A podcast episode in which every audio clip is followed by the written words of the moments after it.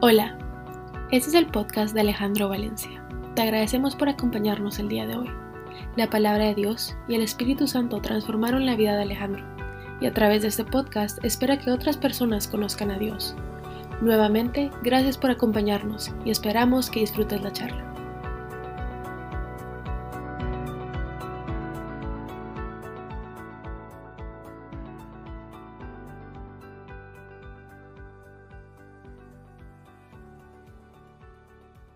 Nuevamente, hoy es un gusto que estemos reunidos aquí, dándole gloria y honra a Dios. Y, quiero iniciar el versículo que me ha marcado este principio de años, Génesis 1, 1, Dios en el principio. Y hay una frase que me compartieron el día de hoy que lo recibí, la recibí luego de, haber preparado el mensaje que tenían, pero que, que cae como anillo al dedo.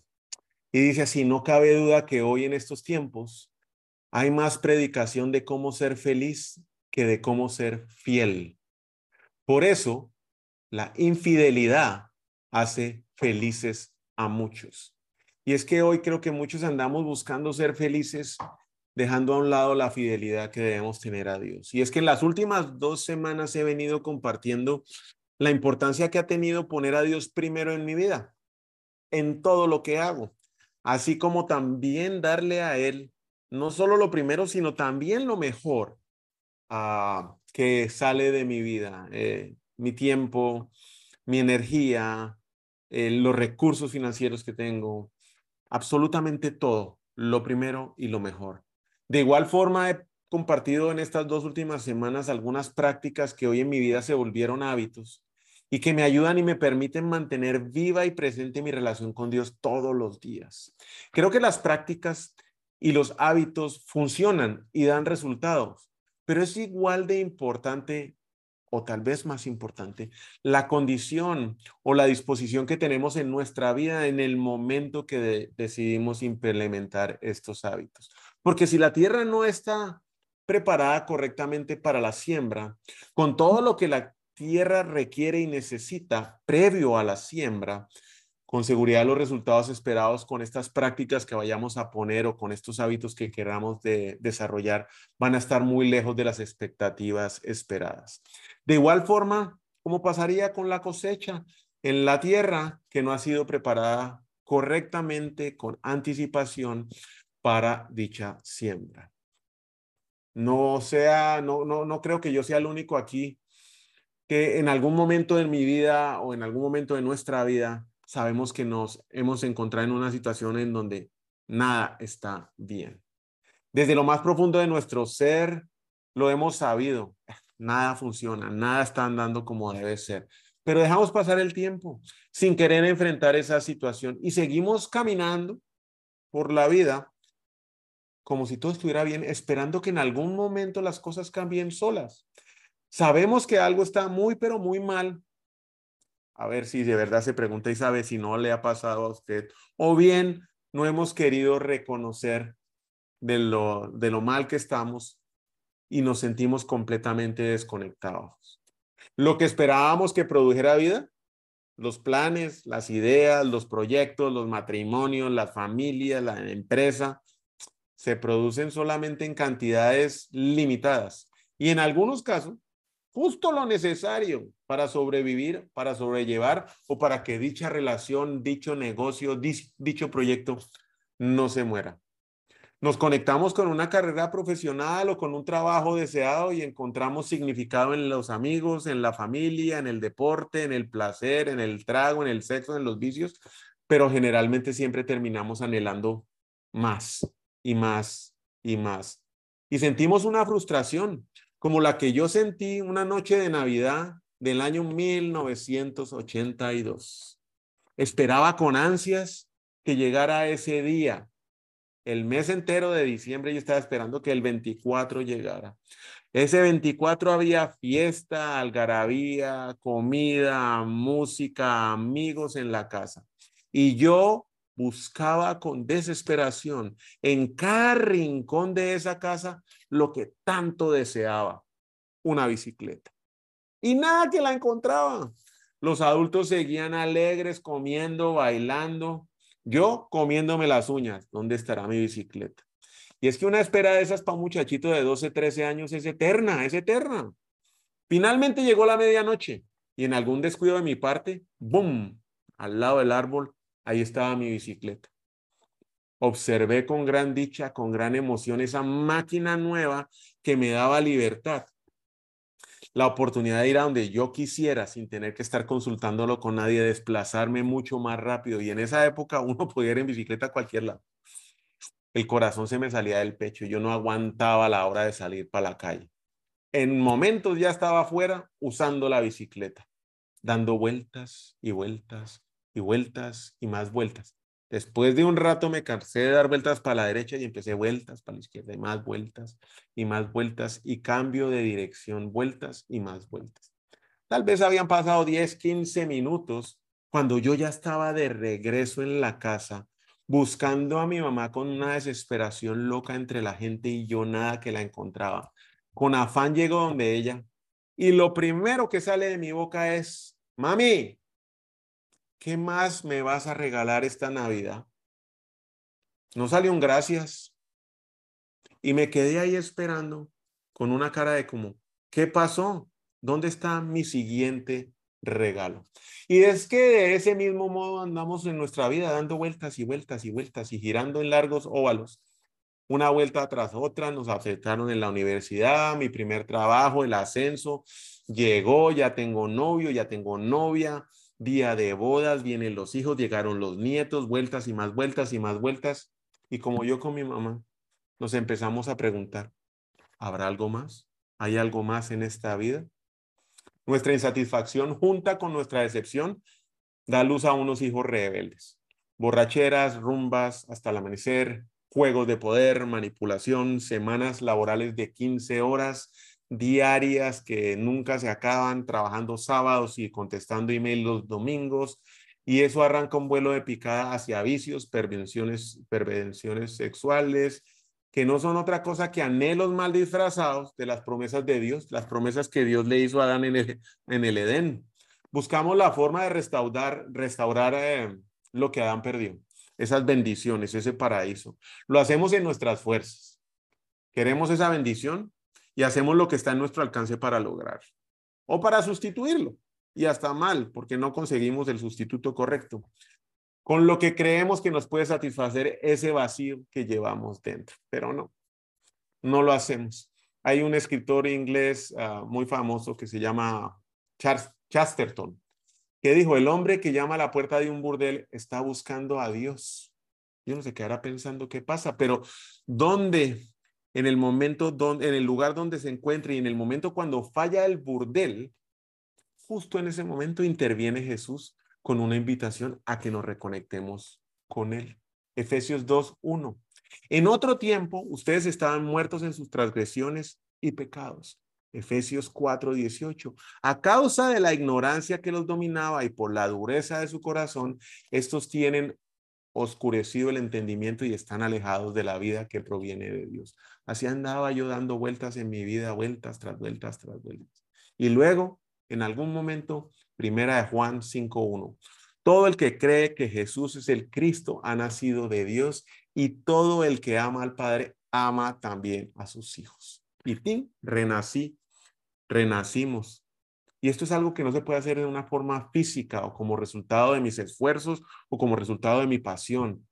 No, no se puede. Es algo que proviene única y exclusivamente de Dios es que Jesús nos está buscando y llegamos a tocar esa puerta al burdel y como no funciona más para satisfacer nuestras necesidades, Él aparece y dice, siempre he estado aquí, ahora escúchame. Juan 1.13, estos no nacen de la sangre ni de los deseos naturales, ni por la voluntad humana, sino que nacen de Dios. Llegamos a un punto de no correr más, de no dar, no, no queremos dar ni una vuelta, no más vueltas. No queremos escondernos más. Queremos escuchar únicamente la voz de Dios y ser guiados por Él. El dolor de mantenernos donde estamos es más fuerte que el temor de experimentar esta nueva realidad.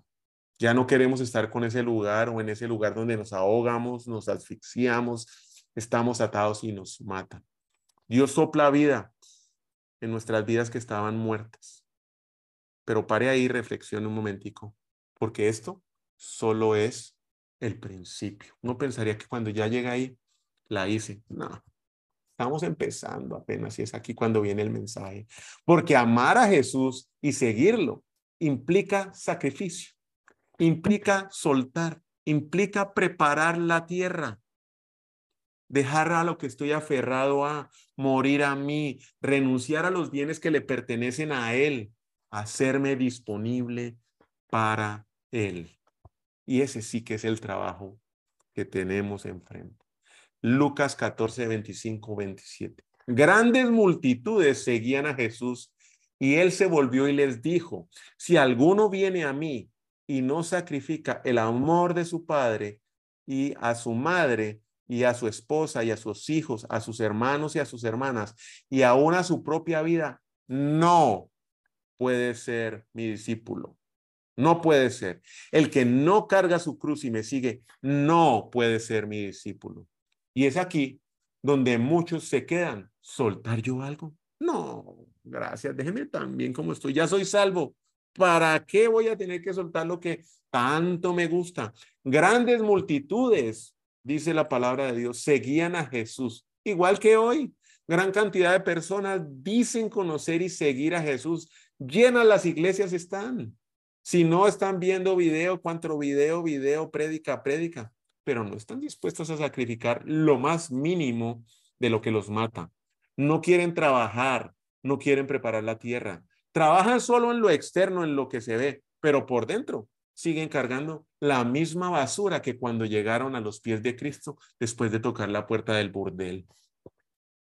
Ese odio que los mata, el rencor, el orgullo, el orgullo, la envidia, la locura, la falta de perdón, la avaricia. Pero ahí andan aplicando principios, desarrollando hábitos para sembrarlos en una tierra que no es buena, que no está disponible y que está absolutamente cero preparada para poder dar algún fruto. Viven profesando una fe en Dios, pero sinceramente se niegan a pensar seriamente en Él. Viviendo en una hipocresía del superficialismo religioso, arrastrando de paso a todos aquellos que lo rodean, especialmente a sus familiares más cercanos, su núcleo principal, su esposa, su esposo, sus hijos. Y es el colmo de la arrogancia y de la irracionalidad llamar Señor a Cristo con los labios mientras lo desafía abiertamente con la vida privada que lleva.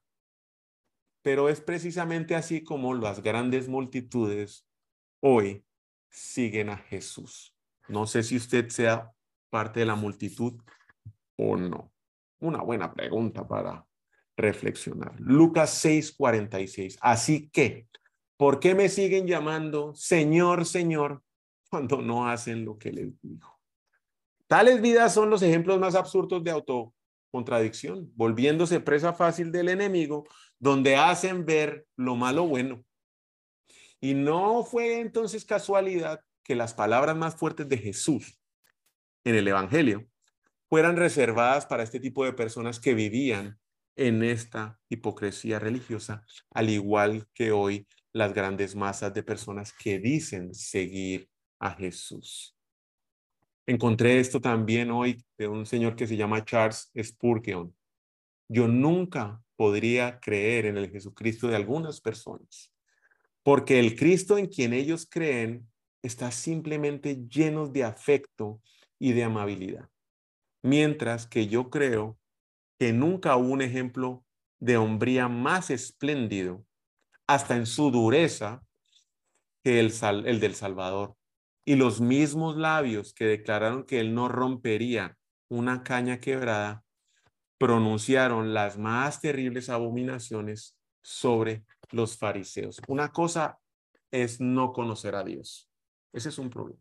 Pero aquellos que dicen que conocen a Dios, que creen en Jesús y siguen haciendo y viviendo una vida que solo los complace a ellos y no honra a Dios, caen dentro de estos fariseos.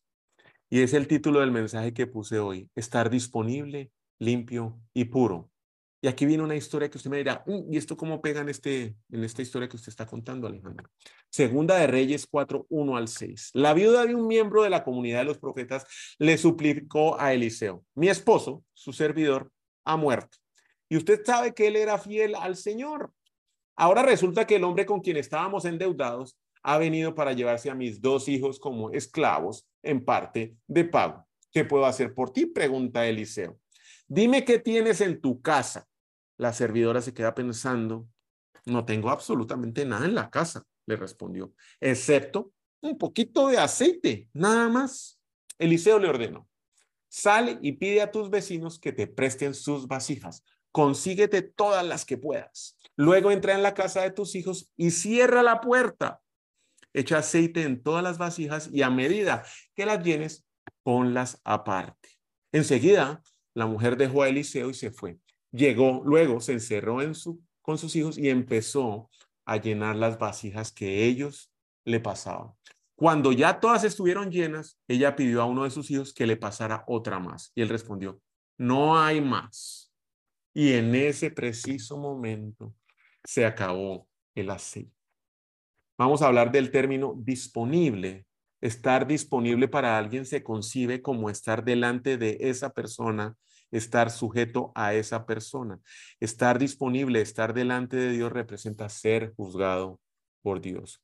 Tengo planes, los míos, pero quiero los planes de Dios. Estoy listo y dispuesto para ser enviado, para salir de mi zona de confort, para ser tuyo, Señor, para morir a mí, para soltar todo.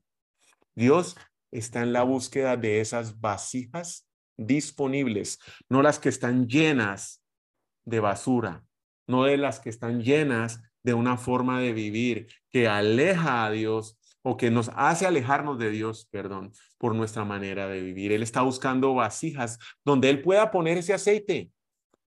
Siempre que una vasija disponible, como estábamos leyendo en la historia, la mujer empezó a llenar la vasija de que sus hijos le pasaban hasta que se acabó el aceite. Hubo aceite hasta que hubo vasijas disponibles, porque una vez se acabaron las vasijas, el aceite se acabó. El problema nunca ha sido o fue el aceite en la historia. El problema no es que Dios no nos quiera bendecir. El problema es que nosotros como vasijas estamos llenos de otra cosa que no nos permite recibir lo que Dios tiene para nosotros. El problema somos nosotros, las vasijas.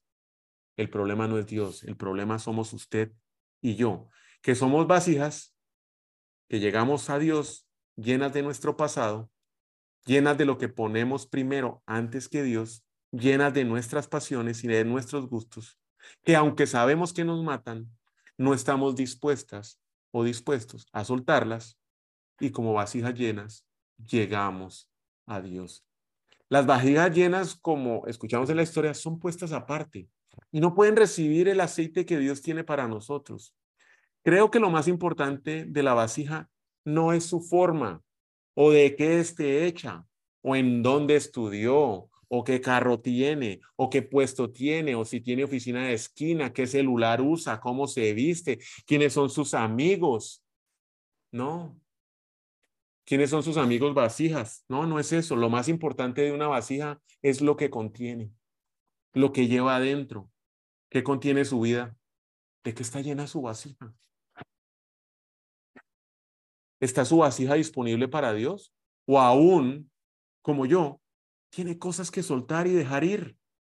Y si es así, ¿qué está esperando para hacerlo? Si lo más importante es lo que contiene la vasija, ese aceite, tenemos que entender que no se puede poner más aceite o aceite nuevo en una vasija que ya está llena morir a mí, cargar mi cruz, sacrificarme para mm, seguir a Jesús, soltar lo que me ata, vivir enfocado en Jesús, nos hace disponibles. Esas son las vasijas que Dios está buscando llenar. Es mi decisión vaciarme de lo que me mata, de mis planes, de mi agenda, de mi control, de mis pecados o de cualquier cosa que me aleje de Dios para estar disponible para Él. Dios está listo para llenarnos de su aceite, para llenarnos de sus bendiciones, de su amor, de su sabiduría, de su poder, de su presencia. Nosotros como vasijas estaremos listos para recibirlo, estaremos disponibles. Segunda de Timoteo 2, 20, 21. En una casa de ricos algunos utensilios son de oro y de plata y otros son de madera y de barro. Los utensilios costosos se usan en, en ocasiones especiales, especiales, mientras los baratos son para el uso diario. Si te mantienes puro, serás un utensilio especial para el uso honorable. Tu vida será limpia y estarás listo para que el maestro te use en toda buena obra. El segundo término que quisiera que exploráramos hoy es limpio, que no tiene mancha o suciedad, que no tiene mezclas de impurezas. Y son esas mezclas de impurezas las que hoy muchos aceptamos, ¿sí? Como normales. Como el mundo dice que se puede hacer y que no se puede hacer y que yo puedo vivir de acuerdo a lo que a mí me guste, pues es normal pensar o aceptar vivir con impurezas cuando no es así. El Salmo 51, y anote ahí el Salmo 51, escrito por David en un momento crucial de su vida, él lo escribió justo cuando el profeta Natán se le apareció y llegó a verlo y le dijo, ¿qué fue lo que hizo? Justo después del adulterio que había tenido con Betsabe y había matado al marido de ella. Y esto fue lo que él escribió en ese momento, Salmo 51, 2 al 19, y lo vamos a leer. Lávame de toda mi maldad, límpiame de mi pecado. Yo reconozco mis transgresiones, siempre tengo presente mi pecado. Contra ti he pecado solo contra ti y he hecho lo que es malo ante tus ojos. Por eso tu sentencia es justa y tu juicio es irreprochable. Yo sé que soy malo de nacimiento, pecador me concibió mi madre. Yo sé que tú amas la verdad en lo íntimo, en lo secreto me has enseñado sabiduría. Purifícame con hisopo y quedaré limpio. Lávame y quedaré más blanco que la nieve. Anúnciame gozo y alegría. Infunde gozo en estos huesos que me has quebrantado aparta tu rostro de mis pecados y borra toda mi maldad. Crea en mí, oh Dios, un corazón limpio y renueva la firmeza de tu espíritu. No me alejes de tu presencia ni me quites tu Espíritu Santo. Devuélveme la alegría de tu salvación, que un espíritu obediente me sostenga. Así enséñame Así enseña, enseñaré a los transgresores de tus caminos y a los pecadores se volverán a ti. Dios mío, Dios mío de mi salvación, libérame de derramar sangre y lengua y mi lengua alabará tu justicia. Abre, Señor, mis labios y mi boca proclamará tu alabanza. Tú no te deleitas en los sacrificios ni te complaces en los holocaustos, de lo contrario te los ofrecería. El sacrificio que a ti te agrada es un espíritu quebrantado Tú, oh Dios, no desprecias un corazón quebrantado y arrepentido. Entonces te agradarán los sacrificios de justicia y los holocaustos quemados, y sobre tu altar se ofrecerán becerros. Todos, absolutamente todos, podemos llegar a los pies de Dios con humildad, quebrantados y en arrepentimiento, aceptando que nuestros pecados han quedado atrás y que no queremos volver a eso. Si caminamos alejándonos de ellos, no queriendo volver a ellos, entregándoselos a Dios con un solo deseo, seguir a Dios, estar disponible para Él como una vasija limpia para ser limpiados por Jesús y la obra que Él realiza en nosotros por medio de su palabra, tal y como lo hizo David. Yo lo invito a que lea con calma y medite sobre ese saldo, Salmo 51. Jesús nos salvó. Él nos rescató y a muchos como a mí nos sacó de Egipto, nos liberó de la esclavitud en la cual vivíamos, nos redimió. Somos nosotros quienes tenemos que ser, hacernos disponibles, vasijas vacías y mantenernos limpios para Él. Y el tercer concepto, puros, que conserva su, su naturaleza original, tal y como Dios nos creó para una vida entregada a Él en adoración. Conservarse limpio, inocente y separado de lo mundano. Efesios 4:29. No empleen un lenguaje grosero ni ofensivo. Que todo lo que digan sea bueno y útil, a fin de que sus palabras resulten de estímulo para quien las oiga. Filipenses 4:8. Y ahora, amados hermanos, una cosa más para terminar, y ya vamos a terminar. Concéntrense en todo lo que es verdadero, todo lo honorable, todo lo justo, todo lo puro, todo lo bello y todo lo admirable. Piensen en cosas excelentes y dignas de alabanza. En esto es lo que nos debemos mantener concentrados para vivir una vida que agrade y honre a Dios. Y así mantenerlo a Él primero en nuestra vida, dándole lo primero y dándole lo mejor de nosotros. Vivir una vida en la cual estemos siempre disponibles, manteniéndonos limpios y puros para Dios, es una vida que va a generar milagros. Sí, sí, va a generar milagros para nuestra vida. el primero de los milagros que yo pude experimentar es que la vida se calma. No significa que los problemas desaparecen. De repente va a haber paz, una paz que uno no entiende, sobre una tormenta que había previamente. La tormenta continúa, usualmente no se detienen de una sola vez, pero Jesús nos va a llenar de paz para sobrellevarla. Nunca nos va a abandonar y eso es un milagro.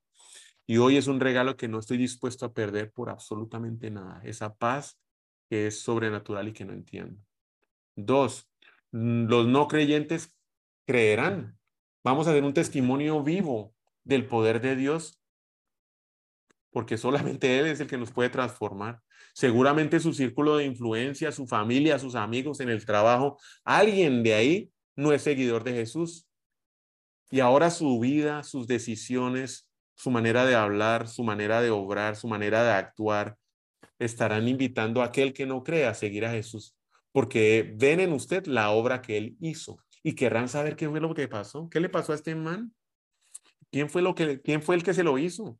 Y ese es solamente Jesús. Usted se vuelve un testimonio vivo de Jesús en esta tierra. Y tercer milagro, Dios le mostrará a usted su misericordia.